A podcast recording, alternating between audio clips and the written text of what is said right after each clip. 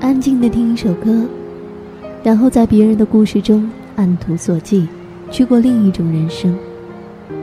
终于知道，其实，在这个庞然的世界中，你并不是孤单的一个。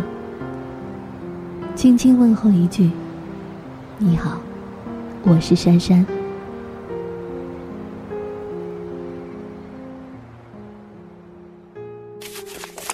五月五号，星期四。